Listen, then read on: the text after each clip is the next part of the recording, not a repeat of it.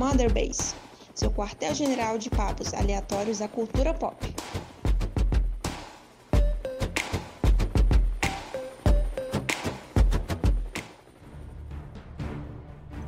Hey pessoas, eu sou o Diogo Fernandes e esse é o Mother Base. O podcast até a segunda ordem vai ser semanal, onde que, como um bom coração de mãe, vai caber de tudo. Né? Vai de Metal Gear Solid, a receita de coxinha com pitada de Resident Evil, e até filmes consagrados como o Rato Humano, por exemplo, e até filme mediano ali, igual Cidadão Kane. Vai ter de tudo aqui. É, e hoje, né, a gente vai falar de RPG esse hobby tão querido e que foi tão afetado né, pela pandemia. Enfim, como eu disse, né, eu sou o Diogo Fernandes, eu estou aqui com meu colega de crime de sempre, o Caio Vicentini. E aí, pessoal, vocês não fazem ideia há quanto tempo o Diogo queria fazer esse podcast de RPG. É do coração. Esse, esse, esse podcast aqui tá, né, tá, tá sendo aqui digerido há muito tempo, porque é um tema que eu gosto muito. E também temos aqui a melhor druida do D&D, Ana Cruz.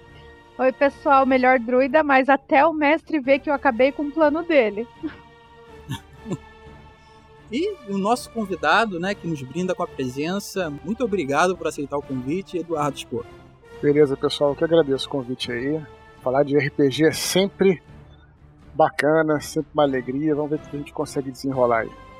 Sim, né? RPG é uma, uma coisa muito, muito única, né? Une muitas pessoas. Às vezes a gente nunca viu a pessoa, mas acaba falando que joga RPG também, principalmente D&D. E a pessoa meio que se torna ali um irmão de armas, sabe? A pessoa meio que é, já, já sabe que a pessoa viveu um monte de aventuras igual a ela, então meio que tem uma troca ali de experiências do iniciante ao experiente, sabe? Meio que todos eles têm ali, acaba compartilhando essas histórias, isso, isso é muito bom. E para fazer um resumão aqui do que é o RPG, eu vou só bem resumido, tá, gente? Eu não vou tomar muito tempo. É, da origem disso tudo, né? Que começou, para ser um, bem sincero, desde lá do século XVII, quando War Games era uma coisa muito muito praticada, hoje em dia obviamente não. E entre a nerdaiada, né, que jogava muito, tinha um carinha chamado David Wisely, que depois de um tempo né, de férias, ele pensou: bom, e se eu mudar um pouquinho aqui esse nosso jogo? Então ele pensou: bom, e se eu colocar um só personagem, por exemplo, em vez de um batalhão, um exército? Ele, com um colega dele, muito conhecido, chamado Dave Anderson, eles aprofundaram né, tudo e criaram um pequeno protótipo ali. O Dave Anderson com ideias de uma fantasia, né, um, mundo, um mundo fantástico, e eles acabaram criando ali um, um protótipo, né, o, o, que seria o D&D mais para frente. Mas para isso eles precisariam de alguma coisa a mais, né? Porque o RPGista ele precisa de suplemento. Acho que o RPGista ele nasce pedindo algum suplemento. Então precisou entrar mais gente. Então uh, o panteão estava se completando quando uh, Gary Gygax entra e tempera tudo ali com, com o manto dele sagrado e criam ali o que eles chamaram mais tarde né, de Dungeons and Dragons, que, que depois né, cresceu demais, virou uma empresa, deu muitos problemas né, depois, mas enfim. Essa história é muito bem resumida, você consegue encontrar no livro chamado Dados em Homens, do jornalista David Wirald, que o Eduardo que recomendou uma vez e eu peguei para ler, agradeço Eduardo que foi um baita livro e obrigado por essa recomendação. Vale recomendar também Impérios da Imaginação, que esse Dados de Homens é o Dados de Homens é da editora Record, né? Sim. Aliás, é, eu tenho que recomendar outro livro também, porque vai ficar aparecendo jabá, porque afinal de contas eu que fiz a, a, orelha do, a orelha do livro e também acabei fazendo uma revisão técnica e tal é, a pedido do pessoal da, da minha editora, né? E, mas aí, o, o Dados de Homens eu sempre falo para ler junto com o Império da Imaginação, que é outro livro da editora Leia.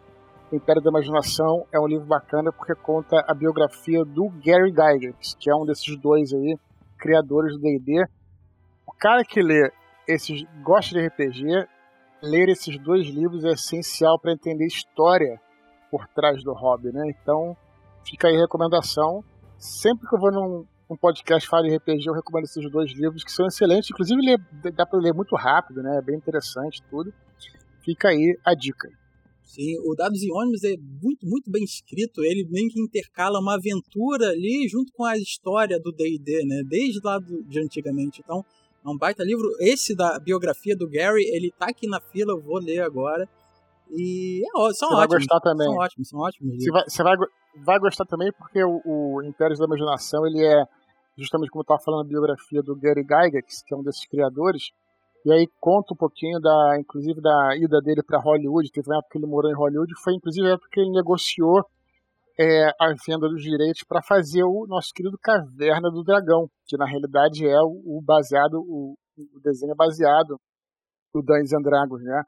E o, o, e o, e o, e o Dados de Homens é a história desse, desse, desse, desse cara, de um cara comum, né? Não é, não é de nenhum criador, que é o jornali, um jornalista da Forbes, que ele retorna para o hobby depois de estar tá com uns 40 anos já.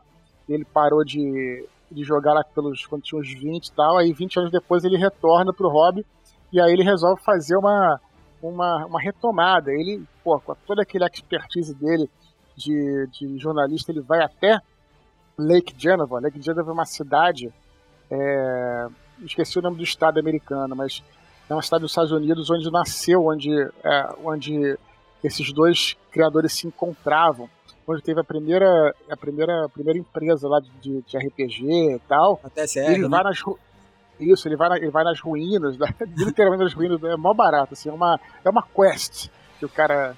Sim. É uma, uma, uma demanda que ele faz. É, uma, é um, um, livro excelente. Ele, ele, aprofunda demais na história do D&D e no, nos meandros, né, que fizeram o, o hobby ser o que é. Ele até fala, né, como ele volta ao hobby, ele meio que se sente mal, né? Porque ele tá, se, ele tá mergulhando tanto e tá adorando tanto esse retorno que ele se sente culpado, porque ele, né, se sente adulto agora, jornalista, tô ocupado, mas ele cada vez mais enfiado no jogo, ele adora, mas ao mesmo tempo ele fica com um sentimento misto ali. Então, é, falando disso, né, de, de voltar ao hobby e, e começar e retornar, é, eu queria perguntar a vocês é, quando tiveram o primeiro contato com RPG, entenderam que aquilo ali era RPG. Não assim na mesa, quando você já está acostumado e ali naquelas primeiras sessões. Eu pergunto mais quando você entendeu o conceito e você jogou um dado pela primeira vez. Cara, foi no colégio. É... Tinha um amigo meu que ele já jogava, né? Amigo meu não, na verdade é um amigo meu, mas que tá, trabalha comigo, o Andrés Ramos, que até fez os desenhos lá para um dos meus livros, né? É, e aí ele já jogava com o primo dele. Ele no recreio começou a contar, começou a falar né, desse jogo. Ele chamava, a gente chamava de, Dungeons na época, né? E aí ele começou a falar desse jogo e tal. E falou: Ah, mas no jogo tal, o demônio pegou o Cristiano. O Cristiano era o primo dele. E aí enrolou no rabo, assim, deu uma porrada um lado, para o outro, jogou. Aí ele tirou a espada e tal. E aí eu. Cara, quem não conhece RPG, é muito difícil você entender isso, porque pô, o jogo para você, o conceito de jogo é um jogo de tabuleiro, né? Como se fosse um War, uma coisa assim. Então, como é que é, é muito difícil de entender o conceito de RPG sem você jogar. E aí eu, pô, realmente não não consegui entender, comecei a ficar. Aí na, na hora eu nem, nem fiquei curioso, depois ele falou que é, o, o amigo dele no jogo tinha aquele arco do Hank, né? Aí eu fiquei, Roubado. achei maneiro, porque, pô. Roubado de era, era... É, porque todo mundo que viu o desenho queria ter aquele arco, né? Uhum. É, a garotada. Então, como é que isso no jogo se. Eu fui curioso. Aí num dia eu fui lá na, da, do colégio, aí eu, depois da aula eu fui lá na, na casa dele, que ele morava perto do colégio, fui jogar uma aventura lá, sem saber o que está acontecendo. Fiz lá um personagem, é, e aí foi era uma arena tal e tudo. Aí eu tinha que ir embora. E o personagem estava estava lutando numa arena junto com outros personagens. Ele mataram o personagem meu personagem, jogaram uma pedra em cima dele. Aí eu fiquei até meio chateado. Fui embora, falou assim, perdi o jogo, né? Que eu não tinha muita noção do que que era. Só que à medida que eu fui voltando para casa caminhando, eu comecei a refazer aquelas cenas todas que eles contavam na minha mente. E aí, pô, comecei, aí eu fiquei, pô, é, comecei a pensar naquilo, aquelas, aquelas cenas vieram, eu fui refazendo, eu falei, pô, então que legal. Tive vontade de jogar de novo para entender melhor e aí comecei a entender entendi que era um jogo que se passava exclusivamente na sua imaginação, né? Que é diferente de tudo que você pode imaginar. E aí que eu me apaixonei pelo RPG. Ah, é, é, é, bem interessante essa história que você começa a entender como que funciona o jogo em si, né? É tudo na imaginação. É, isso é muito bom. É um conceito que você, que o cara que não joga não, não tem como alcançar, né? Uma uhum. coisa muito nova, diferente. Sim. Ana, como que foi você? Então, o meu é recente. Não faz muito tempo que eu comecei. Na verdade, eu acredito que foi no ano passado. Ano retrasado, perdão. Que eu comecei mesmo jogar. Eu sempre quis, só que não achava ninguém, seja para jogar pessoalmente ou online. Aí os amigos meus, ó, a gente também, né, quer jogar pessoalmente, mas não dá, então vamos jogar online. Foi aí que eu comecei, que nem o Eduardo falou, é, eu, eu, lia, só que eu não conseguia entender muito, porque até, né, depois eu gostaria de verificar uma, alguma coisa sobre para iniciantes, né, de RPG, porque eu não conseguia entender, mal consegui criar minha ficha lendo assim. Só depois que eu parei, sentei e conversei, né, com o mestre, e aí que eu fui aprendendo, fui é, vendo aprendendo assim, onde eu posso pegar magia, né? Que tem os livros, né? Daí página tal a tal tem a magia do druida. Eu gosto muito, assim, porque eu escrevo, inclusive, perdão, eu vou ter que dar uma tietagem aqui. Várias vezes eu pedi ajuda pro Eduardo Spor e ele, ó, oh, esse aqui no Medium, né, tenho aqui, né, para ajudar a desenvolver melhor, ou, né, para não, não travar, assim. Então, eles sempre têm muitas dicas, tanto no YouTube quanto no Medium, e eu leio. Porque eu gosto de história, eu gosto de brincar essas coisas assim, eu acho muito da hora exercitar a imaginação. E foi aí, né, que a, pelo azar, pro azar do meu mestre, eu sempre acabo com os planos dele. Ele tá imaginando uma coisa, de repente eu vou lá e vou para outro lugar, daí o coitado tem que improvisar na hora.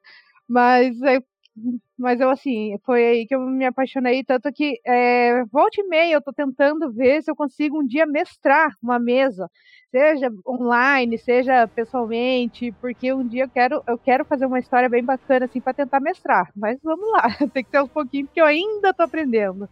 É o caminho, é o caminho natural. Uma hora você vai acabar mestrando, é, é quase uma necessidade. Você joga tanto que começa a querer imaginar alguma história e você, cara, por que, que eu não mestro essa história que tá na minha cabeça?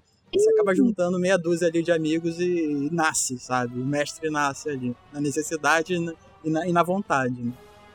É bem isso. Um, um, dia eu chego lá, mas por enquanto eu me contento com a minha druida que, né, se por onde vai, tá arrumando encrenca com os outros, tadinho. Eu, eu, eu acho que eu vou ser o mais breve desses relatos, porque infelizmente não desde que foi desde que foi combinado dessa gravação, eu não consegui entrar em uma mesa de RPG, assim, nem uma virtual e muito menos uma presencial por causa da pandemia. Aliás, eu sinto que toda vez que a gente ficar falando de pandemia, daqui a alguns anos as pessoas vão ficar pensando, tipo, vai, vai datar esse podcast, mas enfim. É, eu nunca joguei realmente uma, numa mesa de RPG, de D&D ou de qualquer, outra, qualquer outro tipo de jogo. Isso é uma coisa que acho que a gente vai acabar mencionando aqui na gravação. Mas, curiosamente, eu sempre fui, eu sempre fui cercado por isso. Eu já tive uma namorada que jogava D&D, a minha namorada, é, a minha namorada atual também já jogou D&D. É, recentemente eu fui chamado para participar, infelizmente ainda não aconteceu, mas é, eu nunca eu nunca realmente sentei assim, pra, eu já cheguei até a montar ficha e tudo mais. É, eu pesquisei bastante sobre o, o, RPG do Cyberpunk, né? Porque eu fiz um vídeo aqui, aqui no NGP, eu pesquisei sobre o jogo de RPG do Cyberpunk, mas eu nunca efetivamente joguei RPG de mesa, sabe? Mas o primeiro, a primeira vez que eu vi esse conceito de RPG de mesa vai ser um pouco ridículo, mas foi num desenho do Dexter em que tem um episódio que eles jogam D&D e é muito legal porque eles ficam transitando entre eles na mesa da cozinha e os personagens deles fazendo todas aquelas coisas épicas e tudo mais. E, e parece que é mais ou menos é mais ou menos essa ideia, né? Tipo, se você olhar de fora, vai parecer que é só um bando de pessoas ao redor de uma mesa, mas aí tem toda a questão de interpretação, tem toda aquela questão de de, de até um pouquinho de teatralidade, sabe? Que é, eu já vi pessoas que montavam maquetes assim do, do que, que vai ser o lugar da campanha, tem gente que traz os próprios bonecos. Os meus amigos mais antigos, ele começou a usar a impressora 3D para fazer os bonecos do, da campanha que ele vai mestrar. Aliás, é, é, essa é a pessoa que me chamou para participar de uma campanha. Acho que a gente pode fazer uma parte 2 quando eu realmente souber o que eu tô falando. É, mas é isso, assim, eu, eu, eu acho que como, como o Eduardo falou, eu acho que eu não consigo pontuar exatamente como é a experiência de D&D, mas eu sempre estive muito perto, assim, seja por amigos, namorado e tudo mais, é, desse universo aí do D&D. Comigo foi um, um, caso estranho, porque eu não tinha ideia do que era a, a ideia do, do RPG, né, do que, que eu estava fazendo ali do nada eu tava na casa de um amigo, assim, bem, um momento bem aleatório, então ele puxou um papel, começou a escrever os nomes e começou a distribuir, falando, olha, isso aqui eu aprendi no colégio. Então ele entregou, a gente vai ser policial. Eu falei, eu não entendi nada, como se fosse algum tipo de stop, sabe? alguma coisa do tipo. Aí ele falou, ó, aqui você tem uma arma. E começou a distribuir armas, sabe? E falou, você tem um carro. Aí começou a distribuir tipos de carro para as pessoas que estavam ali na casa dele. E, falou, e a gente joga com esse dado. É um dado de seis lados, bem normal, bem simples. E começou a contar uma história de perseguição ali naquele momento que eu comecei a ficar maluco, sabe? Eu, eu fiquei, cara, como assim eu tenho uma arma e como assim eu tô nesse carro atirando? Ele, não, a história é assim e tal, é uma coisa, um tal de D&D, de AD&D, alguma coisa assim. Então eu comecei a ficar, assim, desnorteado porque eu queria mais daquilo. Eu, eu achei tão sensacional que eu, eu, saí querendo pesquisar mais. E não era igual hoje em dia, né? Que a gente dá, um Google e acha tudo. Né? E só no boca a boca de perguntando alguma coisa que eu encontrei um amigo que ele jogava, não, eu jogo AD&D, quer jogar comigo?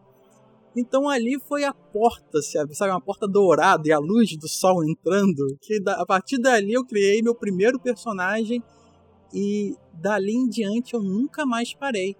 Sabe? Eu, a, a, isso que era uma pergunta que eu queria fazer a vocês também. Vocês continuam jogando, apesar da pandemia, online no caso? Eu sei que a Ana joga. Você tem jogado, Eduardo? Cara, eu não tenho jogado, mas quero voltar em breve aí é, assim que for possível. Porque eu acho o seguinte também, é, eu acho que pode-se perfeitamente jogar é, por meio de, de, internet e tal. Eu prefiro o contato físico, logicamente, mas eu também acho que existe. É, a gente não pode ter muito preconceito também. Com, tem uma galera das antigas né, que tem um certo preconceito. Eu prefiro uhum. jogar presencial, mas tem uma galera das antigas que tem um certo preconceito com jogar online. Eu diria que não é para mim, eu prefiro jogar, jogar, presencial, mas eu não posso dizer que é pior ou melhor. Porque eu jogar online, eu conheço uma galera que joga também, como é, o Carlos Chimu, que eu cito o nome dele porque é um cara conhecido, muito conhecido do meio do uhum. RPG nacional, meu amigão. E ele, cara, ele tá fazendo a carreira dele em jogar em streaming, né? E ele me diz que é, uma, que é diferente, é uma outra coisa. Então, uma outra modalidade de se jogar RPG, engraçado, né? Então assim, a gente não pode ver como só uma transposição. Tá, vou jogar online e é como se fosse uma, uma, um puxadinho, né, uma gambiarra, porque você não pode jogar presencial. Na realidade, é uma outra modalidade, vamos dizer, de RPG. Isso que eu acho interessante e a gente tem que respeitar. Mas eu, eu prefiro, né, porque eu tenho essa possibilidade de ter amigos que jogam, né? Quem não tem amigos que jogam próximos, aí também vale recorrer ao online.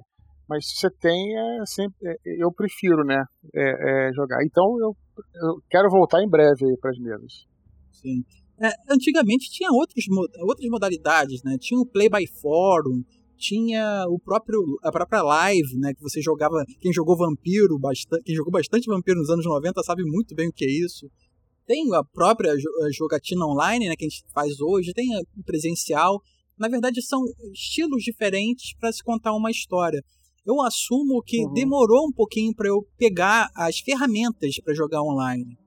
Mas depois que eu comecei a entender melhor o Roll20, por exemplo, é, tem outras, né? Além, tem o próprio Discord que a gente está gravando aqui, é um, uma baita mão na roda para jogar. Então eu acho que falta um pouquinho de é, aprender, pelo menos no meu caso, foi aprender as mecânicas, sabe? Você tem que aprender uma coisa nova para poder jogar, não é apenas jogar. Né? Você não está ali na, na, frente de um jogador e vendo ele jogando ali o dado. Isso é por isso que eu digo que é uma outra modalidade. É como se jogar tênis numa quadra de saibro, jogar tênis numa quadra de grama, né? Uhum. É diferente. Você, ah, você pode ser até o, você continua jogando tênis, mas existe um outro, uma, outra, uma outra técnica um pouquinho diferente, né? Você tem que dar uma ajustada ali para você poder ter usar o máximo da sua experiência. Não é só chegar lá, entrar e jogar. Não, é bom você tem que né, ter uma, você tem que ter um ajuste aí. Sim. É, o Caio está começando agora, a Ana está iniciando. É, você tem uma dica bacana para quem está começando, para os iniciantes, uma coisa essencial para se prender o jogador, sabe? Para não ter uma barreira de resistência para eles? É como jogador, é, no caso, né? Tem, pode, é, se tem que o jogador e o mestre, né? Mas vamos colocar o mais básico que é o jogador. Cara, como jogador, a dica inicial é o seguinte: você. É, tem gente que fala ah, aprender regra tal, eu discordo completamente o que você precisa é você entender o seu personagem e realmente é, fazer um esforço para entender o personagem, as, não as regras, mas as capacidades dele e tentar compreender é, o cenário à sua volta, fazer, fazer um esforço de imaginação para realmente se colocar ali, para tentar visualizar aquilo que o mestre está aquilo que o mestre tá, tá, tá colocando, né? Isso é uma é uma parte, eu diria assim, uma dica mais lúdica. E uma dica mais prática é, é trabalhe em equipe. Né? O, o, RPG ele tem isso diferente de todos os jogos. Aliás, foi o que me seduziu na realidade. É o trabalho em equipe. Mas é também uma coisa minha, assim, mas eu diria assim, tem muita gente que joga ali é, no RPG. Muita gente não, tem algumas pessoas que querem competir, querem. Isso não dá muito certo no RPG, porque o RPG é justamente os, os jogadores se juntarem para enfrentarem os personagens não jogadores, os monstros, né? Uhum. Os inimigos que o teu mestre vai colocar. Então, se vocês ficarem brigando ali, não vai dar certo. Então, por mais que o, o personagem tenha tendências diferentes, interessante é eles estarem na, missão com um objetivo comum. Claro, um cara pode ser mais malandro que o outro, o outro pode ser mais bonzinho, outro sei o que, mas tem que se unir em volta do objetivo. Senão, até na prática, você fica assim um jogador chato, só pensando em você, só querendo que as pessoas. Te... Então você começa a ficar até insuportável no próprio jogo. Então, para o jogo fluir bem, mais que você faça pessoas de malvado, não tem problema, mas se ele tá num grupo, ele tá num grupo por um objetivo. Então ele tem que estar tá contribuindo, né, compartilhando coisas para poder levar a um objetivo comum. Então essa questão prática, a questão lúdica é isso. É você compreender o seu personagem, é, esperar o mestre falar, ouvir o que ele tem a dizer, tentar visualizar a cena é, e tentar agir como o seu personagem agiria. E dá para fazer um podcast inteiro sobre dicas de jogador, mas Sim. de forma geral eu diria isso para quem está começando. Eu tento fazer isso ao máximo, porque é, como falou, né, trabalho em equipe. Quando eu vejo que o mestre ele quer que a gente vá para um lugar, eu quer saber, eu vou entrar nessa coisa de cabeça. O Eduardo passou uma dica sobre jogador é, para mestrar, eu acho que por mais que você tenha um próprio livro, o livro do mestre ali, como se fosse um, um sabe, uma coisa escrito a ferro e fogo, é, e o próprio livro do jogador que sem, assim, eu estava conversando com o Caio antes da gravação, que é muita coisa para se ler para um jogador e tal. Como mestre, a ideia é você tem que conhecer todas as regras, você tem que entender tudo que está ali escrito. Eu acho que não é necessário. Eu acho, na verdade, que não é nem necessário você conhecer totalmente aquilo ali, sabe? Você pode simplesmente, até mestre veterano, eu acho até muito bom que ele pode simplesmente largar algumas regras. Porque eu acho que a, a tarefa do mestre, Ana, é você hum. se divertir. É, primeira coisa do mestre é se divertir enquanto diverte os outros. Uhum. Sabe? Pra, o, a ideia do mestre é você estar tá feliz enquanto os outros jogadores estão ali contentes. Se uma regra está atrapalhando, descarta. Se você não está conseguindo concatenar ali a regra com o jogo e a situação, deixa para lá também. Só conte uma história, deixa os jogadores curtirem e, sabe, cada mestre tem seu estilo, cada mestre sabe aonde tem que apertar ou soltar alguma coisa, né? Dependendo do conhecimento dos jogadores. Mas quando você está começando, sentou ali com aquele monte de amigos e você vai mestrar pela primeira vez, acho que é muito interessante você simplesmente se divertir. Obviamente, talvez possa ter um jogador mais chato no futuro, falando, não, isso é assim, assim, assado.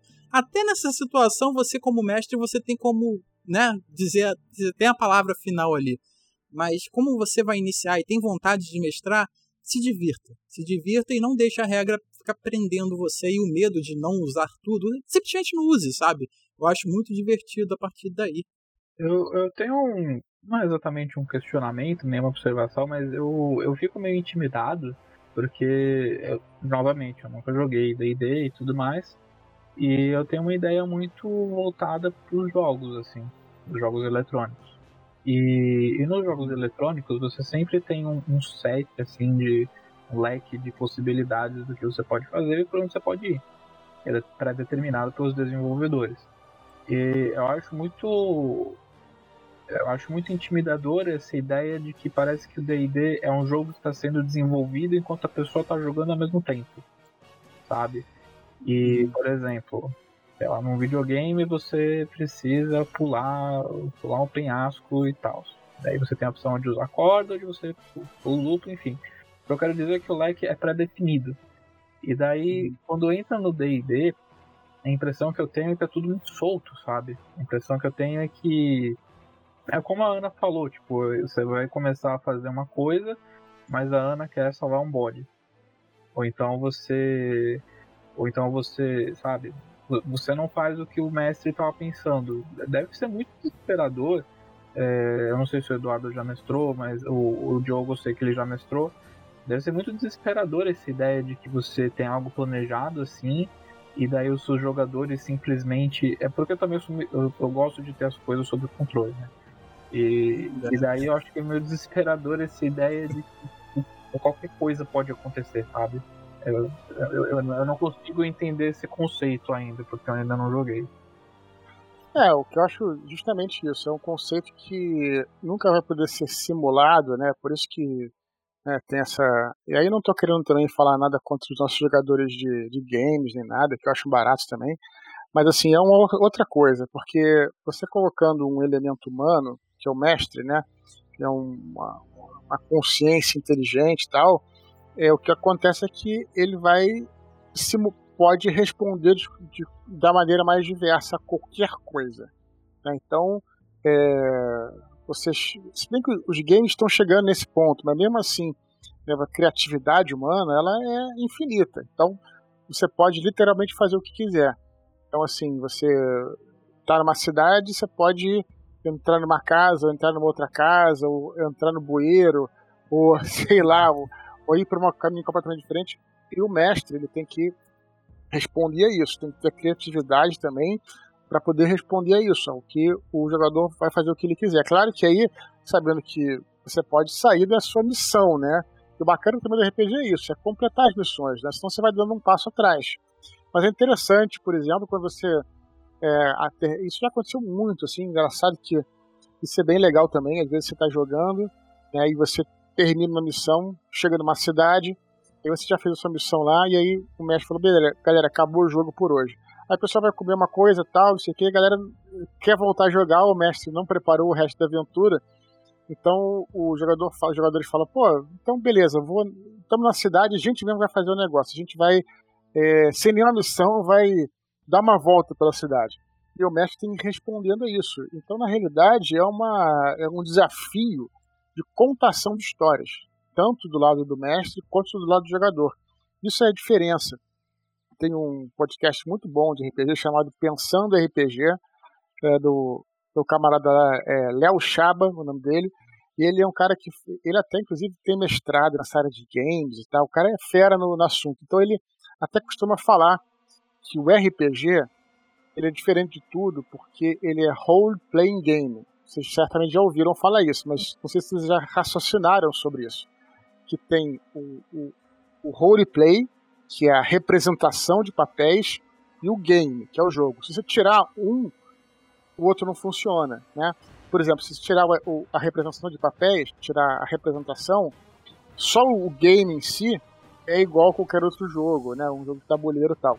Se você tirar o game, o, o, a representação dos papéis, o RPG, né? Ele é só uma as pessoas conversando, contando histórias, é como se fosse um teatro. Quando você junta as duas coisas, você coloca uma contação de histórias, você adiciona um elemento de regra, né, que é a regra que traz a jogada de dado, que traz adrenalina para o jogo, isso é até biológico. Né, você ter essa possibilidade de você se dar bem, se dar mal, você isso é que traz adrenalina, né, essa coisa. Então, você juntou as duas coisas, você criou uma, uma coisa totalmente diferente de tudo que é o RPG. Por isso que é tão difícil da gente. É, que nem Matrix, né? Você tem que ver para para conhecer, né? Não dá para você te falar o que é Matrix, é assim como não dá para te falar o que o RPG é. Você tem que experimentar e jogar para você poder saber. Sim, essa ideia da a liberdade que tem o jogador meio que assusta, né, o mestre iniciante. Então, é justamente nas regras ele tem esse tipo de controle, nem nada muito preso, mas ele tem ali uma uma espécie de, de, de barreira, né, por assim dizer, porque por exemplo, se o jogador ele como você disse, Caio, ele tem, sei lá, a opção de voar ou então de usar uma corda, alguma coisa desse tipo. Ele tem ali algumas características pré-determinadas que dizem a ele se ele pode ou não fazer aquilo. Ele até pode tentar fazer se não tiver aquelas habilidades, né? Porque às vezes no jogo a gente tem ali, a gente pode fazer tal coisa. Se a gente não tiver aquela habilidade, a gente simplesmente não faz. No RPG a gente pode até tentar fazer, tá ali na sorte nos dados normalmente você tem um bônus muito ruim, né? Se você for, se você for ruim naquele tipo de, de situação. Mas quando os deuses da, do, da sorte do azar te dão um 20 natural, você simplesmente conseguiu da maneira mais. Sabe? Você conseguiu fazer o que você tentou fazer. Né? E nem sempre isso vai acontecer. Então, quando você não tem determinada habilidade, você tenta fazer aquilo, você faz com a ciência de que você pode falhar. Então eu acho que a, na cabeça do jogador um pouquinho mais é, consciente do, do, sistema, de onde ele está ali andando, ele, ele tem esse tipo de, de auto-bloqueio, né? não, não com o peso da palavra, né? mas o auto-impedimento de fazer uma coisa que ele não tem é, proficiência naquilo. É, eu acho que dentro do cenário de RPG, né, que aí eu acho que a gente abre um leque absurdo de opções, é, você meio que tem uma, uma, uma camada extra, né, de te ajudar a jogar. Porque a gente está falando de roleplay, né, de game também. Então, mas aonde a gente vai jogar nisso tudo? É, que eu lembro que nesse próprio livro, no Dados e Homens, eles comentaram que, infelizmente, D&D era muito vendido, mas o Gary Gygax não era. então ele ficava quietinho lá no canto dele, na TSR, né? Enquanto os jogadores recebiam uma caixa lá para jogar D&D, mas eles não tinham uma, um mundo para explorar, né? Ou então tinham, mas não tinha um mestre capacitado que conseguia mestrar uma, de uma maneira épica e tal. E os cenários hoje em dia de RPG, cenários de campanha, eles dão muita margem para você explorar a ideia de contar uma história. Eles têm uma base ali, uma história gigantesca às vezes. Né? E, por exemplo, Forgotten Realms está aí, né, um cenário de RPG muito conhecido, está aí desde os anos 80, 86, 87, por aí. Né? E está sempre atualizando, está sempre sendo preenchido com novas histórias. E cenários de RPG em geral são, são feitos para isso, são feitos para auxiliar o mestre, né? E de certa forma para dar uma base ali para o jogador, para ele poder criar seu próprio personagem. Porque, por exemplo, tem um clérigo, né? Todo R, todo D&D, né? toda toda geração, né? Todas as edições de D&D tinha lá desde o início o clérigo. O que, que é o clérigo em determinado sistema, em determinada campanha, né? Em determinado cenário? Ele vai ser um devoto de alguma divindade e qual divindade? Esses cenários, né? Vão te explicar quais são. É, eu tenho aqui na minha cabeça que eu posso citar é, os três principais, eu acho que, que a gente pode comentar aqui no podcast, apesar de ter vários inúmeros, isso não é exagero. É, quem já jogou, quem já joga, sabe muito bem que vai faltar muito de cenário aqui. Mas eu posso trazer o próprio Forgotten Realms, que, que é um dos maiores que tem. Tem o Dragonlance, né, que é muito clássico também, absurdamente clássico. E tem o nacional, chamado Tormenta, que acho que é um dos principais cenários que iniciaram muitos jogadores sabe? Eu me incluindo nisso, porque quando eu comecei lá com, com Forgotten Realms, jogando Baldur's Gate, né, ainda no PC, é, eu conheci ali o cenário, a base dele. mas como só eu conhecia aquele cenário é, e tinha ali alguma ou outra é, opção de aprofundar, é, meus amigos não tinham essa opção. Então a única opção que eles tinham era o próprio Tormenta, porque é nacional, é mais mais acessível. Então foi ali que eu comecei a ideia de mestrar para jogadores que conheciam o próprio cenário, porque quando você conhece o cenário, você tem uma você, se sente melhor, sabe? Você mais capacitado de criar um personagem que você vai gostar muito de estar ali. Então, eu acho que esses três cenários, eles estão eles estão assim na assim nos principais que as pessoas gostam, né? Apesar de ter muitos outros, Ravenloft, tem tem muitos. Então, eu acho que esses três aí são é a base para o jogador começar. Né? Eu recomendo Tormenta, que é muito bom. Mas se quiser algo mais assim épico demais, Forgotten Realms ou Dragonlance também é uma opção. É, eu queria perguntar, uma curiosidade mesmo que eu tenho do, pro Eduardo, qual foi o primeiro cenário que ele jogou e qual foi qual é que ele mais gosta, né? Que ele tem maior apreço.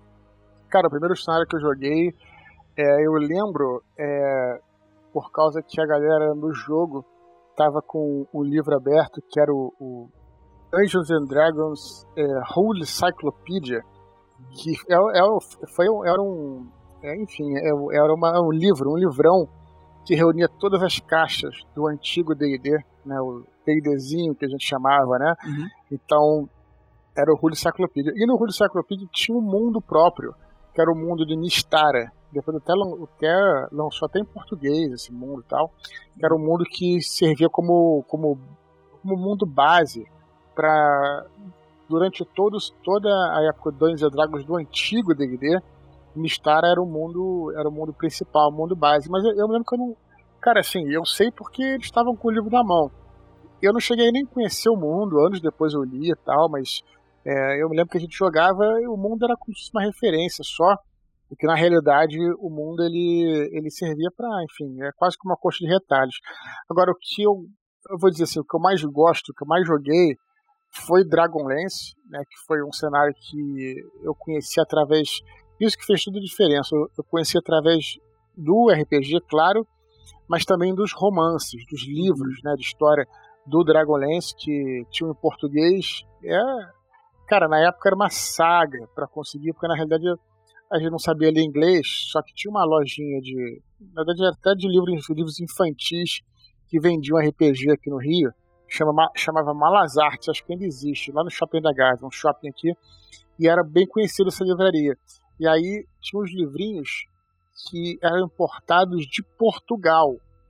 Então, por ser portugueses, né, a gente conseguia ler, tinha aquela diferença do português europeu e tal, mas a gente conseguia ler perfeitamente. Então, isso abriu uma porta de acesso para dentro desse universo. Então, a gente começou a ler, a gente, que eu digo, toda a minha, minha turma ali mais próxima do RPG, do D&D, a gente começou a ler, a gente achava aqueles livros incríveis, eu li várias vezes tal, e era até engraçado, né, porque você lia um e tinha que esperar chegar, importado tal, era um troço interessante, a gente ficava louco, né, porque tô me referindo não ao, ao, RP, ao, ao jogo, mas assim, aos livros, aos romances, às histórias, né, e aí, lendo esses livros, a gente tinha uma base toda para jogar naquele mundo. Sabia como é que os personagens funcionavam, sabia, sabia tudo. Então, é, embora eu goste muito de todos os cenários do Dungeons assim, salvo um ou outro talvez, mas maioria dos cenários clássicos, do, do especialmente do AD&D, que acho que foi onde realmente expandiu essa parte de cenário,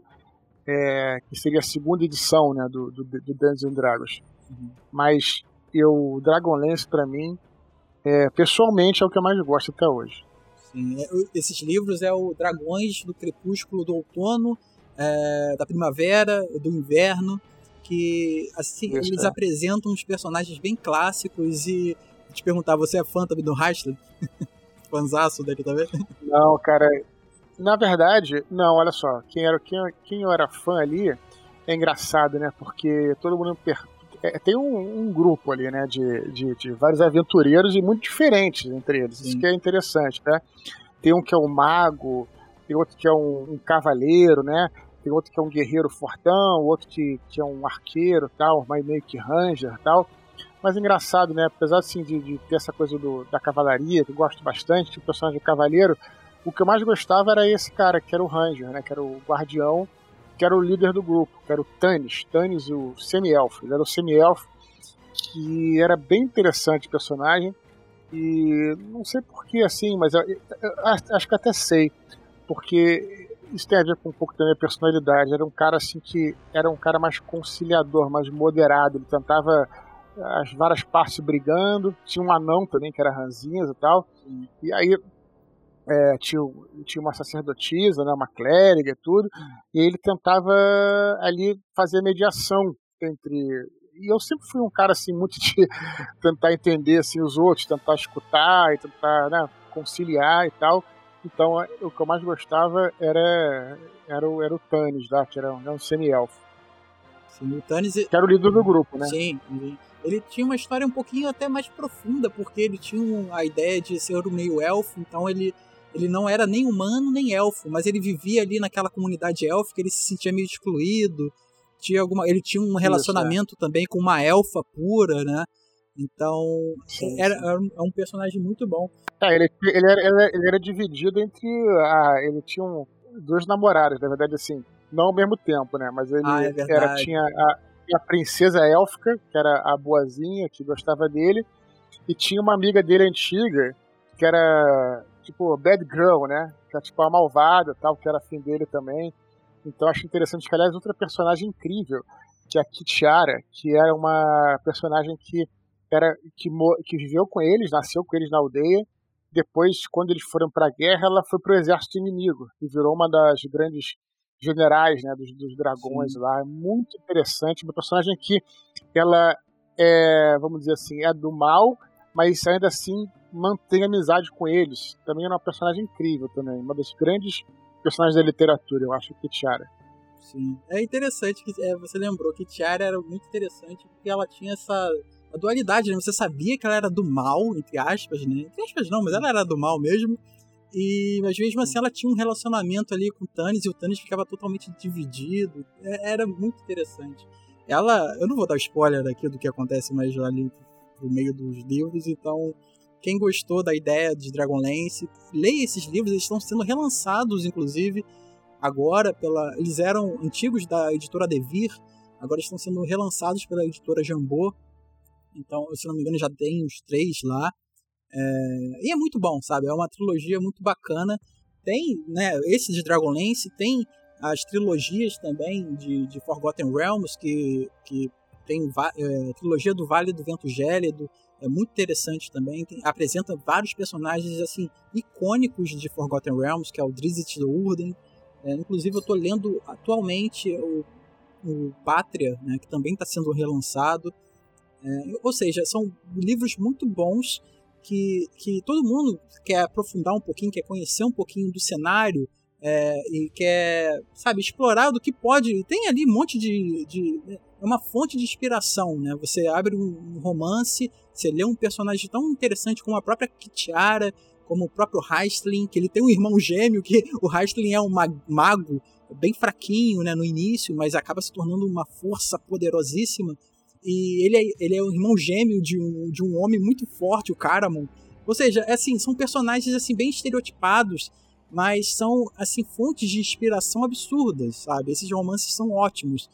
E eu, é, essa ideia do romance é muito boa, porque no romance de Tormenta, é, basicamente, o, o, Eduardo conhece o Leonel Caldela, né, um grande autor aqui nacional, e Tormenta, é, isso aí já é uma opinião pessoal, mas acho que é meio que disseminada para todos os fãs assim, do cenário, que existe Tormenta antes de Leonel e Tormenta depois de Leonel.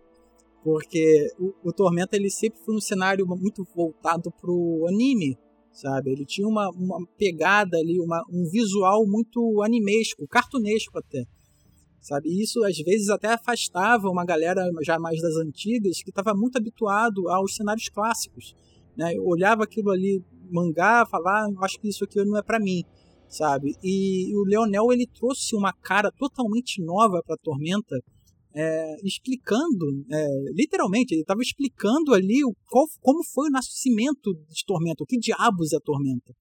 Então ele tem ali a trilogia, é, que, que eu acho que é um dos livros, assim, é, é ótimo assim para contexto de, de cenário. E o primeiro dele, se você é bem fechadinho, você pode ler ele ali, que é o Inimigo do Mundo. É um baita livro. E foi através desse livro que ele tem aí a alcunha que ele gosta de falar que ele que um rapaz fez um review chamando, falando que o Leonel chafurda na escatologia e no sadismo, e esse aí é a alcunha que o Leonel carrega com ele aí. E são livros assim excelentes. Ele lançou um recentemente chamado A Flecha de Fogo, que é outra maravilha. Ou seja, para livro, para romance, tá entrando no RPG e quer ler, quer literatura sobre, material não falta. E só ir atrás, sabe? Tem muita coisa boa sendo lançada. E para Caio, para Ana, assim, se tiver interesse, são esses livros aí para começar. Esses, esses livros, eles, eles, eu sei que eu, eu, acho que o Dado até comentou no início do podcast que talvez não precisaria uma leitura tão aprofundada assim, mas é, que benefício talvez traria assim para eh, ler, fazer toda essa literatura na questão de jogo? Porque, por exemplo, é, voltando lá pro Cyberpunk, que é um que eu, que eu conheço um pouco mais, eu acho muito legal a história e tal, mas eu sinto que assim, só que talvez acabe pesando mais para na hora de você mestrar, né? E daí você tem uma noção mais, mais sólida de universo, do que você pode, não pode fazer. Aliás, eu vou, vou engatar em outra pergunta esse, esse lore assim pré-estabelecido em jogos de RPG, não só da D&D, mas o Cyberpunk, o Vampire e tudo mais, é, você tem que seguir essa, o, o que, que acontece nessa história, tipo, o que acontece com personagens X, Y, Z, ou você pode, tipo, loucuragem pura, assim.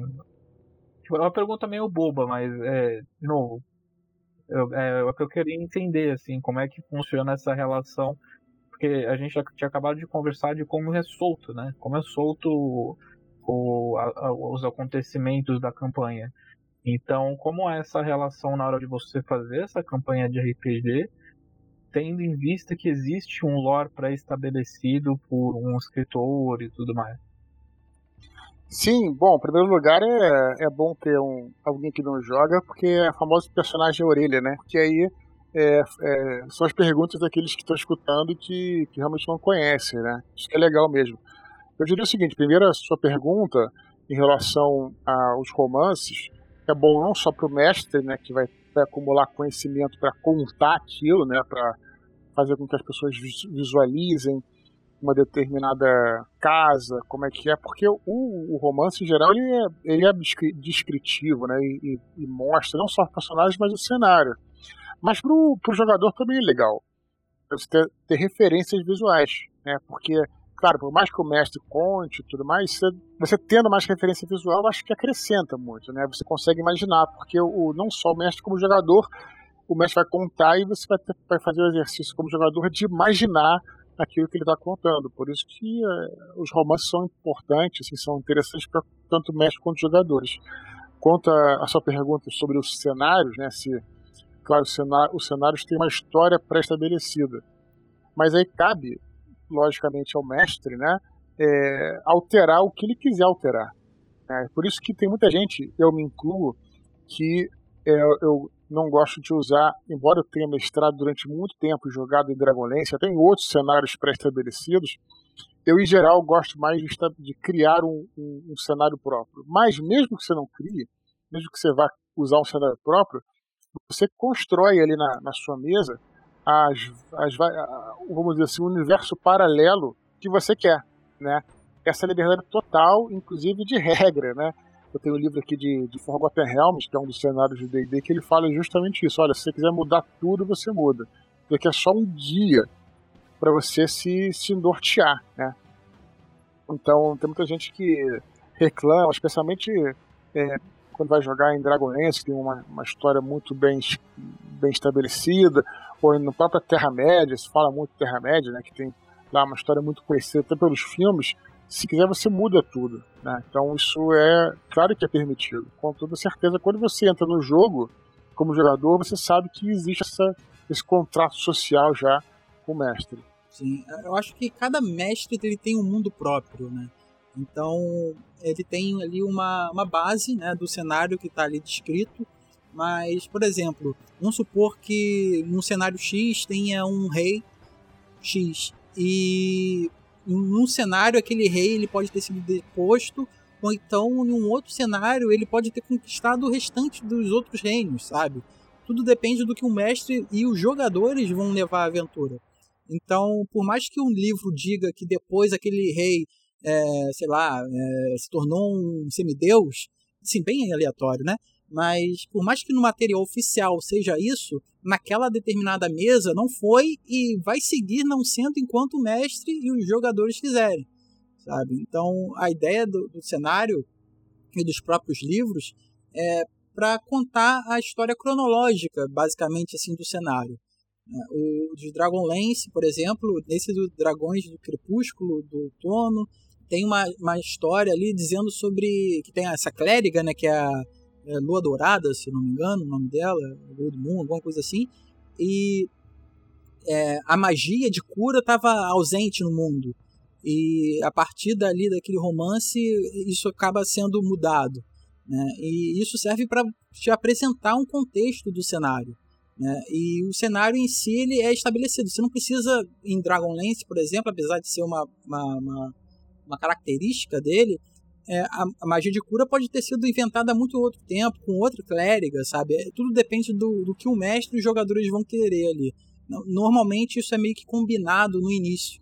Né? Quando você está montando um personagem, quando, você, quando o mestre pede, né, na verdade, uma, uma, um pouquinho ali de contexto do seu personagem, porque quando é um mestre, por exemplo, eu gosto de botar um jogador, assim, obviamente quando o jogador já está um pouquinho mais familiarizado, eu pego, olha, tenta é, monta uma ficha no nível X e me conta como foi a sua trajetória até chegar a esse nível.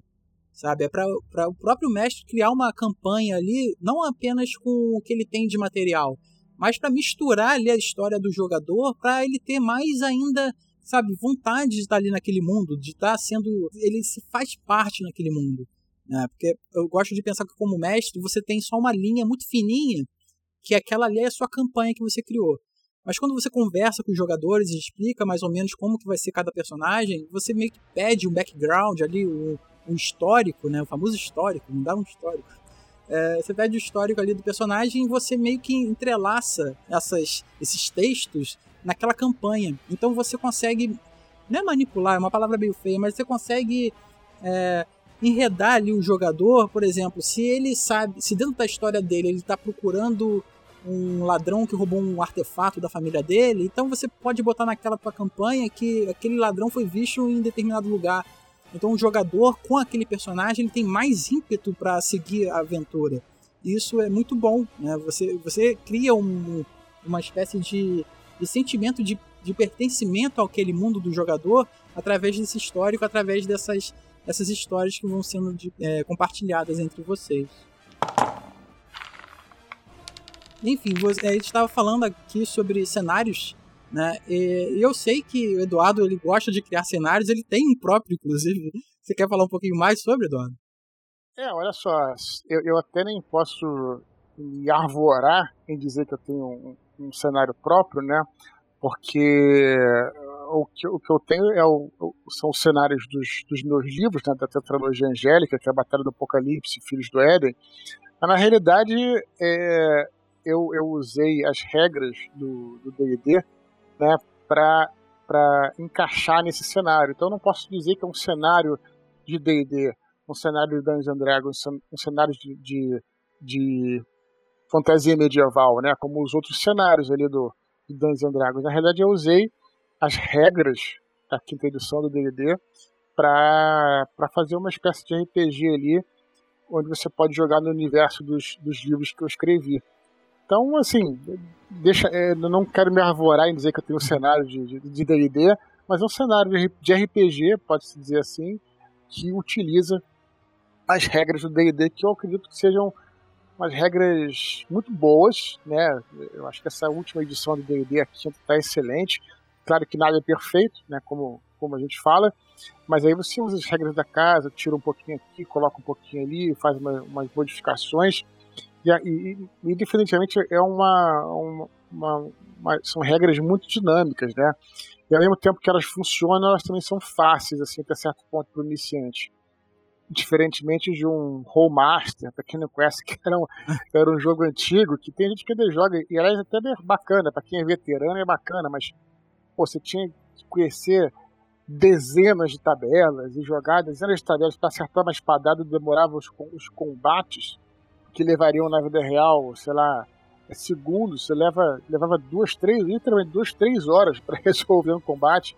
Também é bacana, também não estou nem falando mal, mas é uma opção. Mas o D&D ele tem umas regras bem dinâmicas para hoje em dia. Sim, o D&D ele conseguiu mudar muito do AD&D, né, da segunda edição, porque eu lembro que até hoje eu, eu não consigo lembrar das regras do TAC Zero. Assim, eu não. É, que é a classe de armadura ali que você tinha, né? A sua defesa. É, era bem esquisito porque ele ia. Assim, contrário do que deveria ser, ele vai caindo, né? Então, se você tiver uma armadura Sim. menos 10, você tinha uma baita do armadura.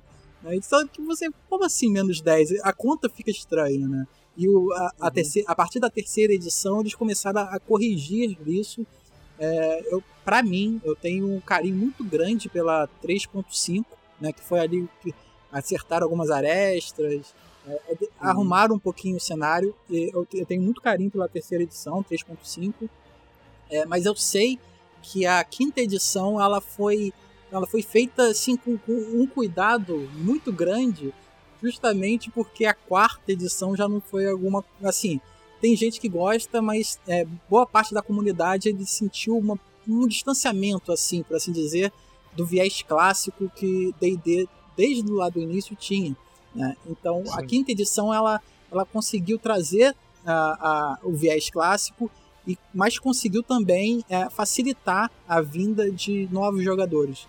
Eu acho que isso foi assim essencial para a quinta uhum. edição. Uhum. Eu estava conversando com o mestre da Ana, o Socket, ele ele estava me explicando mais ou menos o cenário, né? Porque eu não conhecia até pouco tempo a quinta edição, eu estava lá preso na terceira.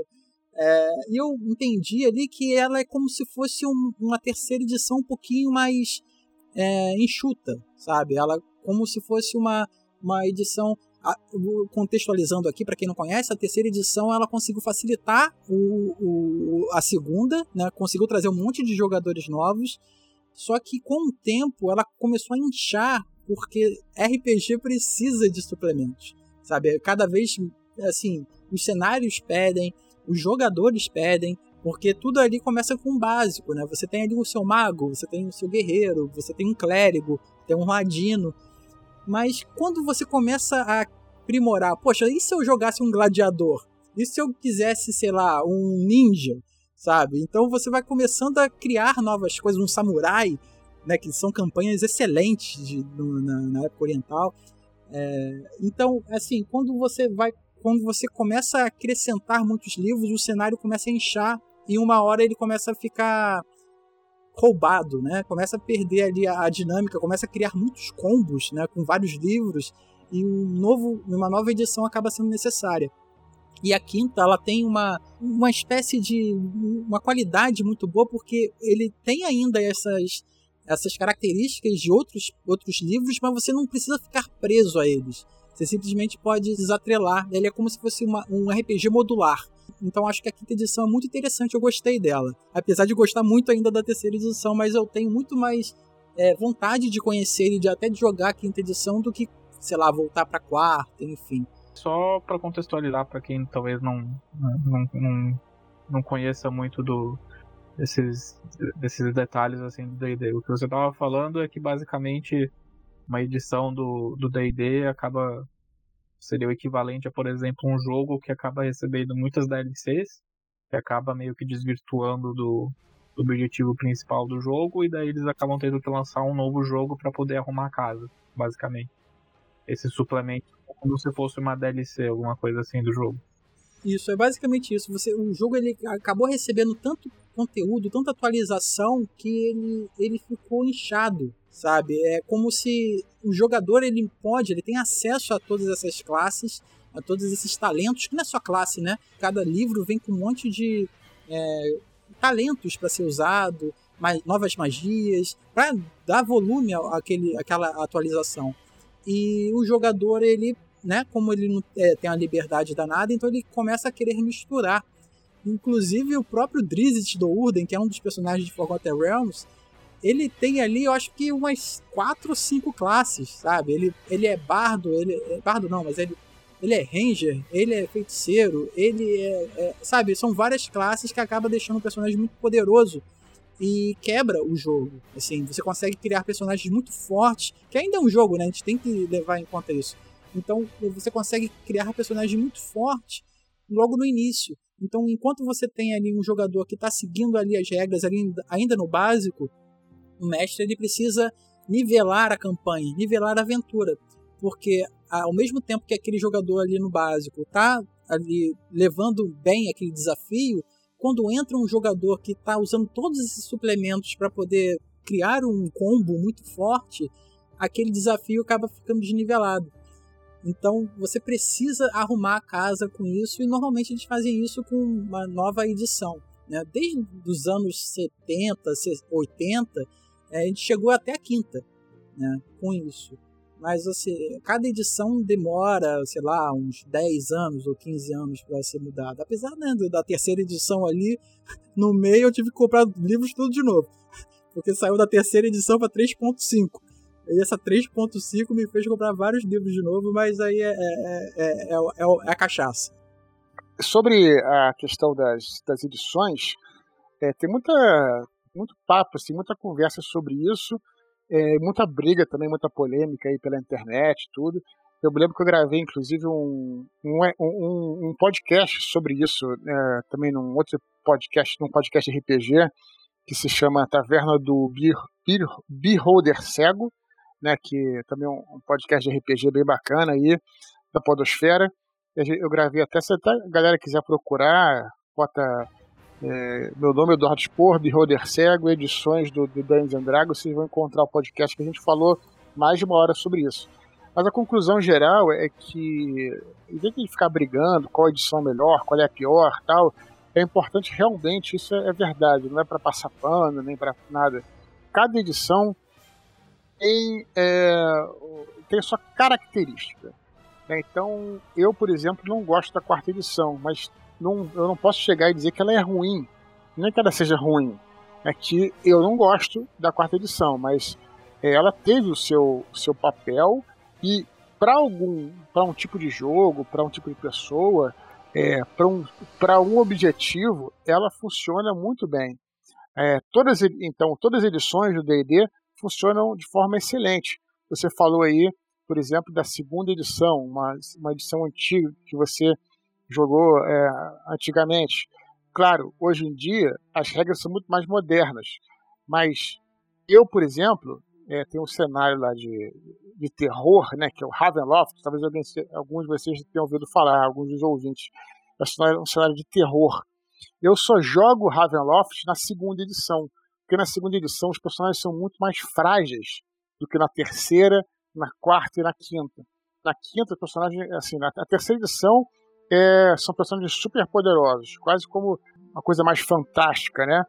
Já a quinta tem uma outra pegada. Então, cada edição. Então, quando eu jogo, por exemplo, um jogo de terror, eu até hoje prefiro jogar na segunda edição. Só, pra, só que eu falando isso? Só para é, dizer que não tem uma edição melhor ou pior, vai depender do que você quer. Né? Lógico que se você me perguntasse hoje em dia, claro que eu recomendo a quinta porque é o material que está no mercado agora você vai ter mais facilidade de encontrar vídeos, né, para você poder se instruir e tal. Logicamente, recomendo a quinta. Mas não tem essa de edição pior ou melhor. Vai depender do seu objetivo, do que, que você quer, do que, que você gosta, né? Por aí vai. Eu lembro que muita, muita coisa que a gente tem aqui, acesso a comunidades, a, ao pessoal RPGista no geral, é, eu lembro muito bem do Orkut, que lá ela tinha uma, uma, uma espécie de, de facilidade para você acessar é, determinadas discussões. Era um fórum muito mais elaborado, por assim dizer. Eu, eu, eu, lembro com muito carinho das comunidades, tanto de Forgotten Realms, de Dragonlance, de Tormenta, de vários outros cenários que eu participava. E, e eu acho isso, eu gostava da, dessa, dessa interação entre a comunidade ali de RP, RPGística. É, você acha, Eduardo, que o, o, é, o Orkut ele faz uma falta hoje no mercado RPGístico de, de união ali? Ou você acha que, por exemplo, o Facebook ele consegue uma fazer o que o Orkut fazia de, de, de juntar uma galera e, sei lá, trocar uma ideia de, sobre determinada, determinado assunto, determinado cenário, livro, enfim? cara, eu sou fã do Orkut, nunca gostei do Facebook, para ser sincero. Felizmente o Orkut voltou aí. Quem quiser procurar, coloque aí Orkut é, no Google. É, me adicione lá como amigo, né? Que Olha eu tô lá também. é sério, é sério. Só vocês colocarem aí. E tem várias comunidades lá, inclusive comunidades dos meus livros lá que eu coloquei, tem comunidade do Jovem Nerd, já tem lá. É, a galera tá, aos poucos está voltando, né? Mas é, o bacana do Orkut, né, que é, ela era uma rede social antiga, mas ela era muito legal porque os fóruns eram mais bem organizados, né? Porque o Facebook ele trabalha, na verdade o Facebook começou como se fosse um literalmente um profile, né? E depois eles pegaram essa questão das timelines que vinha do Twitter, né, que é a coisa do timeline, e hoje em dia o Facebook funciona assim, você vai publicando, vai entrando na timeline, e aí mesmo que você tem um grupo lá, que você participe de um grupo sobre um determinado assunto, se tem muita gente publicando, você perde a publicação. A publicação, hum. pô, ela, ela, você desaparece lá no meio de todas. Ainda mais com, a, ainda mais com esse sistema de algoritmo, né, que na realidade você que a rede social que escolhe que você vai ver, eu acho isso bem querido. Cara, eu nunca gostei do, do, Facebook desde. Aliás, eu já torci o nariz antigamente, porque no começo era só joguinho, que o nego botava solicitação, joguinho no saco. Depois vai melhorando um pouco e tal. Mas no Orkut, você tinha as comunidades, você entrava lá e conseguia ver claramente todos os tópicos, você conseguia procurar as coisas. Então, é, eu acho que realmente faz falta sim, infelizmente está voltando aos pouquinhos aí. E a gente já começa a, a, ter. Espero que a galera acesse lá o Orkut para que a gente possa ter também. Porque é uma rede social, ela também é feita de pessoas, né? Tem poucas pessoas, né? Não tem muita movimentação. Mas eu tenho grande saudade do, do Orkut e que realmente eram locais que se conseguia discutir melhor as coisas, sabe? É um bom lugar, inclusive, para iniciantes, né? Porque determinada dúvida que, sei lá, você pode estar tendo ali naquele momento, você está sozinho, quer fazer alguma coisa, mas você não tem certeza se aquilo ali está certo ou errado, ou se, se alguém já teve uma dúvida parecida contigo, você consegue ali pesquisar em determinado fórum, determinado né, cenário, enfim, de, de, sistemas, e você consegue ali trocar uma ideia. Às vezes é até uma dúvida geral né, que você simplesmente teve e ali você consegue discutir. Então, eu lembro que muitas vezes falou de cenário, né? Eu já também já tive é, aquela ideia louca de criar um cenário, e inclusive ainda tenho, né, de usar, olha aí, Caio, Dark Souls como fundo. e, e, assim, é, assim, eu lembro que na, na, na, página de Final Fantasy tinha um sistema ali tudo elaborado com, com, sabe, com todos os detalhes que você faz dentro do jogo. E é um sistema ótimo para jogar. E assim, o, o, cenário, já tentei criar cenário ali com, com, conversando com o pessoal do Orkut, a gente vai trocando ideia e vai se ajudando, né? E isso eu lembro dessa, dessa camaradagem que tinha. E isso era muito bom. Infelizmente é bom saber que voltou, que eu já vou lá e vou te eh, adicionar, Eduardo. a gente vai falar miguxo. miguxo lá do Orkut. É. O Eduardo tem plano de voltar com os vídeos, né? Que eu lembro que no ano passado é, você fez um vídeo assim bem pequeno, né? De um trecho comemorativo jo do jogo, né? Do Filho do Zé, é, Filhos do Éden RPG, que tava o 3D, o Rex, sim, sim. o Carlos Voltor. Aí eu queria saber uhum. se você tem plano ou alguma coisa assim de voltar a mestrar e mostrar isso aqui pra gente, porque e depois eu tenho até uma pergunta, mas se quiser responder essa primeiro, tem planos de fazer mais vídeos e hum, você mestrando, né, mostrando jogadores, né, claro, né, depois da uhum. quarentena acabar. Pô, cara, eu não sei, eu acho que é, vai parecer até estranho que eu vou falar, mas embora eu traga do RPG muita coisa para os meus livros e tal, eu particularmente considero RPG, cara, uma atividade e não tenho nada contra das quem faz isso, inclusive, até publicamente, como eu acho um barato, uhum. inclusive para poder para poder os jogadores novatos aprenderem, cara, eles fazem um grande um grande serviço na comunidade do RPG, a galera que que mestra ao vivo nos streams e coloca, coloca isso público e tal. Uhum. Mas é, o RPG para mim, é, eu, eu tive que escolher, né? Assim, minha profissão é escritor.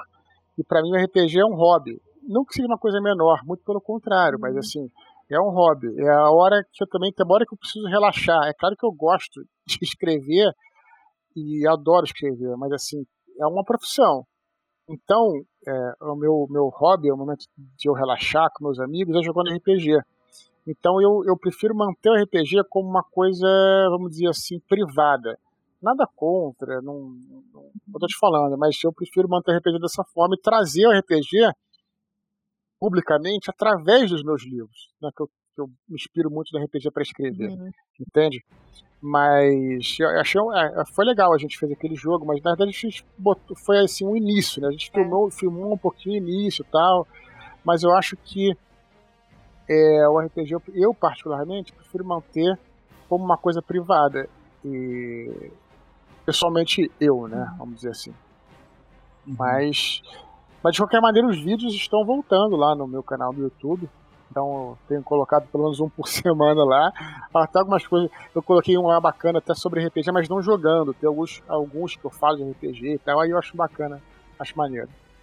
Eu sempre vejo, assim, que, né, não só pelo Medium, que eu também leio ali bastante falando nisso, fica a recomendação, um guia prático para a carreira literária, né, que eu li muito ali, então me ajudou bastante, que como eu falei, eu sou uma aspirante escritora, mas eu gosto de criar histórias, uhum. então isso ali me ajuda muito.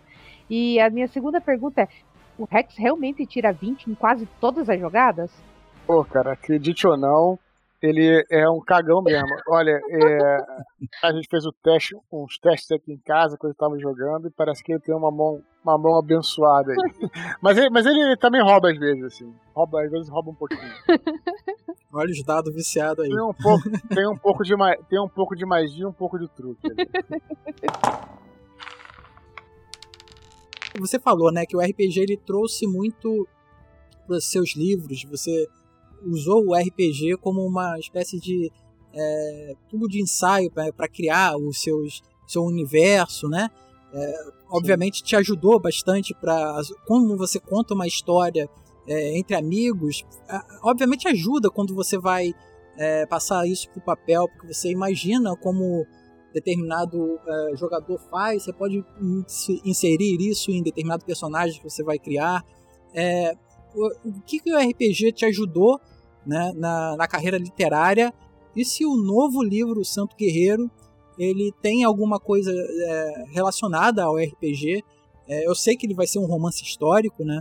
É, eu quero saber como que o RPG te ajudou nos livros da tetralogia e nesse novo livro que vai sair agora. Beleza, cara, eu vou tentar resumir porque, assim, realmente é muita coisa, porque o RPG fez parte, faz parte da minha vida, né? Então, assim, para mim foi uma coisa impressionante quando eu comecei a jogar RPG, porque eu já escrevia desde muito cedo. Comecei a escrever quando eu me alfabetizei. Aos seis anos de idade, eu criei minha, própria, minha primeira história em quadrinhos, mas também com escrita, com balãozinho e tal, de um extraterrestre e tal, uma coisa assim, né? Então eu daí fui escrevendo, daí para frente, sempre, sempre escrevi. Mas aí, em certo momento da minha vida, lá quando eu tinha talvez 13, 14 anos, eu conheci o RPG.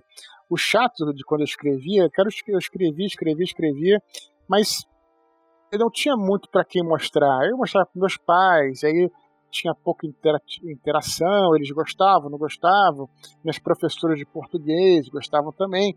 Mas aí quando eu descobri que tinha uma, uma arte de contação de histórias em que você podia é, fazer isso imediatamente, ter uma resposta imediata, se divertir com aquilo, com os amigos. Cara, eu achei aquilo ali incrível. Tanto é que muita gente que joga quer ser escritor, e muito escritor joga, sabe? Porque é, realmente é uma, uma ferramenta incrível, cara. Eu, bom, é, eu, eu, mais concretamente, vamos colocar assim, sobre os livros da tetralogia angélica, é, a gente criou não só os cenários em, em conjunto, as histórias, os personagens, né?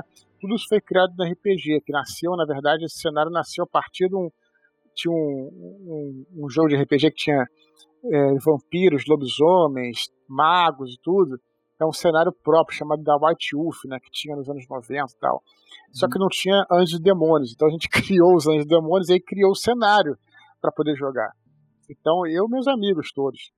E aí, e aí beleza. Aí criaram os personagens e tal. Quando eu comecei a escrever, Claro que eu aproveitei os personagens, aproveitei algumas cenas, e, e, mas eu tive que criar uma, uma, uma história própria também, não deu para ser igual ao RPG, mas já ajudou bastante. Mas além disso, tem a própria construção de história. Que eu, que, que eu posso, é, inclusive, falar não só para a tetralogia angélica, como nesse livro novo que eu estou escrevendo, que é o Santo Guerreiro Roma Invicta, que é um romance histórico. Não tem nada a ver com um cenário de RPG necessariamente, mas o que resta são. É, você no RPG você aprende a, a, você aprende a ter. Isso é muito incrível, cara, porque é, qualquer história precisa ter as famosas curvas dramáticas, né? Que começa de repente calmo, aí acontece alguma tensão, depois tem que acalmar de novo. É tensão, conflito, depois volta a calmaria. Se você ficar só na tensão, hora que o, o, leitor perde, perde a, vontade de. E se ficar só na calmaria, vai ficar chato. Então você tem que ter essas curvas, chamadas curvas dramáticas, como qualquer história. E o RPG te ajuda isso, cara, é incrível, porque os jogadores pedem isso. Se tá mestrando alguma coisa e tá três horas pô, falando, falando, falando, sem nenhum tipo de tensão, tensão não necessariamente é combate, tá, galera? Mas é alguma coisa que né, tensiona, alguma, algum conflito, alguma coisa. Né? Se você fica duas, três horas sem isso, os jogadores começam a ficar com sono, saem da mesa, vão ficar olhando no celular, ver, ver torre, de, torre de dado e tal, ficam de saco cheio. Se você começa a dar, jogar combate, combate, combate, combate, um atrás do outro, também nego enche o saco. Então, cara, é, é, incrível, porque o RPG te mostra ali na prática, mesmo que você seja. Não, você vai sentir isso, sabe? Isso, isso vem com o RPG. Ele te ensina a contar histórias, né? É, na prática. Então, é, essa parte de cenário, né? Agora, nesse novo livro, não, não é o cenário do RPG, né? É um cenário verdadeiro, histórico. Mas toda essa parte de contação de histórias, de criação de personagens, como é que cria um personagem, como é que cria conflito, a fluidez de uma narrativa, tudo isso eu trago de RPG. Tá entendendo? Então tem essas duas partes aí que eu já usei. Então é, eu devo muito, devo muito a RPG. Sim, eu, tô, eu tô ansioso para ler esse novo livro justamente por esse novo viés que você vai inserir, né? Apesar dos outros livros também terem alguma coisa histórica, né? Porque, né, tem. É, esse eu quero ler muito porque o tema me agrada muito. É, é, é, em qual época se passa mesmo? Se passa numa época incrível, cara, que é o final do Império Romano, porque a gente fala muito sobre o Império Romano e a gente conhece muito a glória do Império Romano, especialmente aquela época mais conhecida, que é a época da Guerra Civil, né, em que teve a queda da República, o início do Império, né, do Júlio César, em que teve a, a, batalha entre dois generais romanos, é uma história que foi contada muito, a época do, gloriosa do Império Romano, só que se fala pouco sobre esse fim do Império Romano, sobre essa decadência do Império Romano, que eu acho incrível, porque eu também gosto muito de Idade Média, também gosto muito de Império Romano. Então esse é um período em que a, o Império Romano, a Antiguidade, está colando com a Idade Média. Ela é chamada inclusive de Antiguidade tardia por isso, né? Então você tem ali ainda as legiões romanas, né? Aquele Roma ainda, ainda tem lá a cidade, está só que ao mesmo tempo você tem lá o início da, de, uma, de algumas coisas medievais, como a cavalaria começa a assumir a, a, protagonismo da guerra, por exemplo, que a cavalaria que vai ser tão importante na Idade Média. Né? Então, várias das, os bárbaros né, começam, a, começam a, a invadir o império, os bárbaros que também foram importantes na Idade Média. Né? A Idade Média Ocidental é uma mistura dos romanos com os bárbaros, né?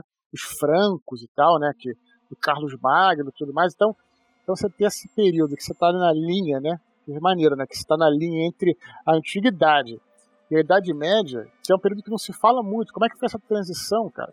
Então esse é o período que eu vou. Que eu, já escrevi, né? que eu estou escrevendo, mas que eu já escrevi. E vou escrever os próximos, são três livros. Né?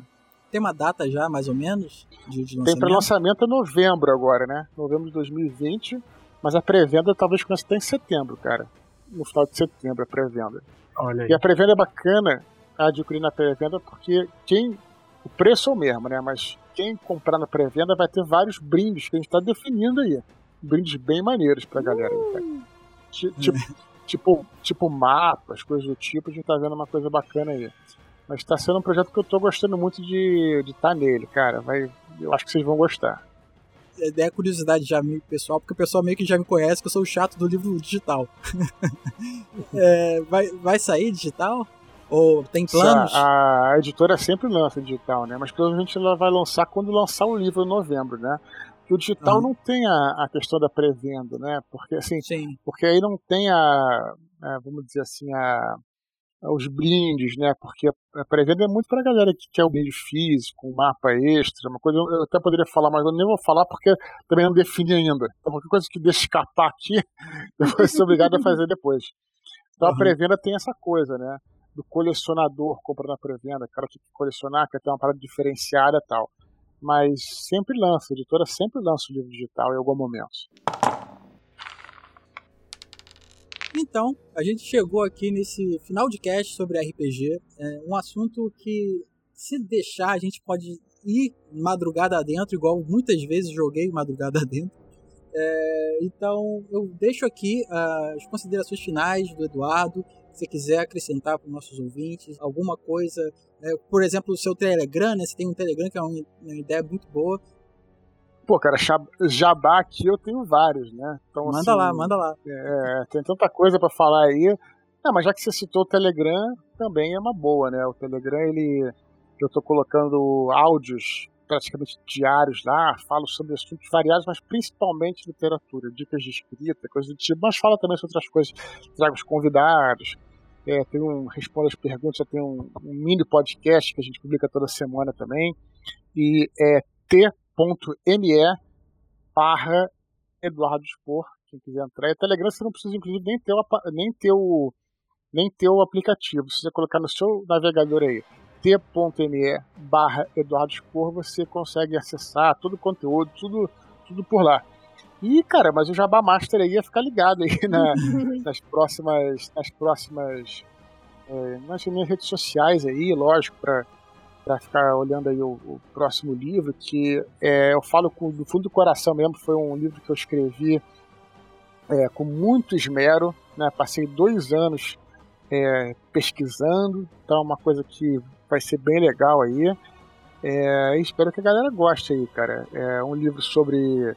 Na verdade, nem cheguei a falar, né? Que eu falei mais ou menos a, época, mas é um livro sobre que o protagonista é o São Jorge, né? Só que a gente tem a ideia do São Jorge como sendo aquele cavaleiro medieval que aparece na iconografia, né? Inclusive aquela imagem, tem muita imagem dele de perfil, né? Como cavaleiro de armadura completa, que é uma imagem medieval enfrentando o dragão. Só que na realidade a tradição nos conta que São Jorge foi um, um soldado romano desse período aí do fim do Império Romano, de 300 por aí, 300 e pouco depois de Cristo. E aí, como é que seria, né, uh, se ele tivesse realmente existido, né?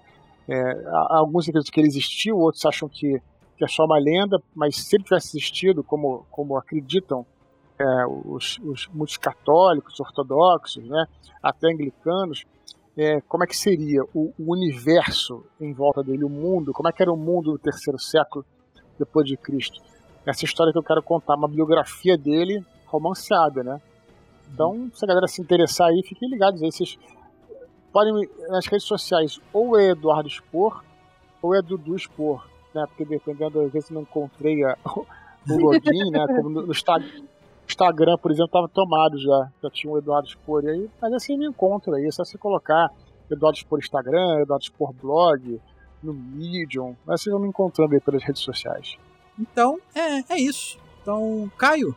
Chega lá. Quando o pessoal quiser encontrar o NGP nas redes sociais, o que, que eles fazem? É que estranho estar do outro lado da, da mesa, assim. Né? é, pessoal, vocês podem encontrar o NGP nas redes sociais. É só procurar sempre NGame Plus. Nós temos uma página no Facebook, nós temos um grupo no Facebook para você conversar lá com a gente.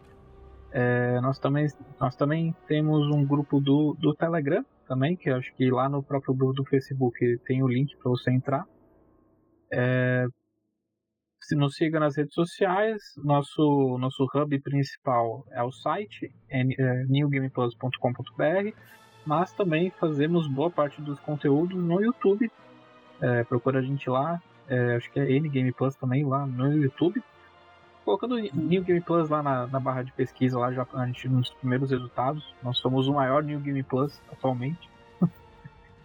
E, e, é isso aí. A gente também tem um sistema de patrocinadores em que por apenas R$ 7,99 você entra em mais um grupo exclusivo para patrocinadores em que eu, Felipe Demartini, a gente fala muita borracha por lá. É, você participa de sorteios exclusivos de jogos, de kits de jogos, de Game Pass e tudo mais. É, promo, é, sorteios gerais. Quem é patrocinador tem mais chances de ganhar.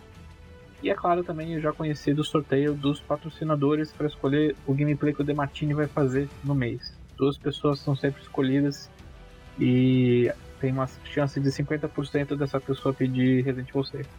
Então, se você quer continuar mantendo essa estatística ou impedir que isso aconteça, torne-se um patrocinador da NGP.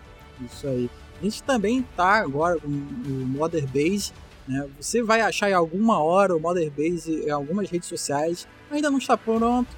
Quando tiver, a gente vai deixar tudo bonitinho para você dar uma acessada lá e acompanhar a gente por lá. E é isso, pessoal. Obrigado por estar aqui até agora. E esse foi o Mother Base. Um abraço e até mais. Tchau, tchau. Tchau.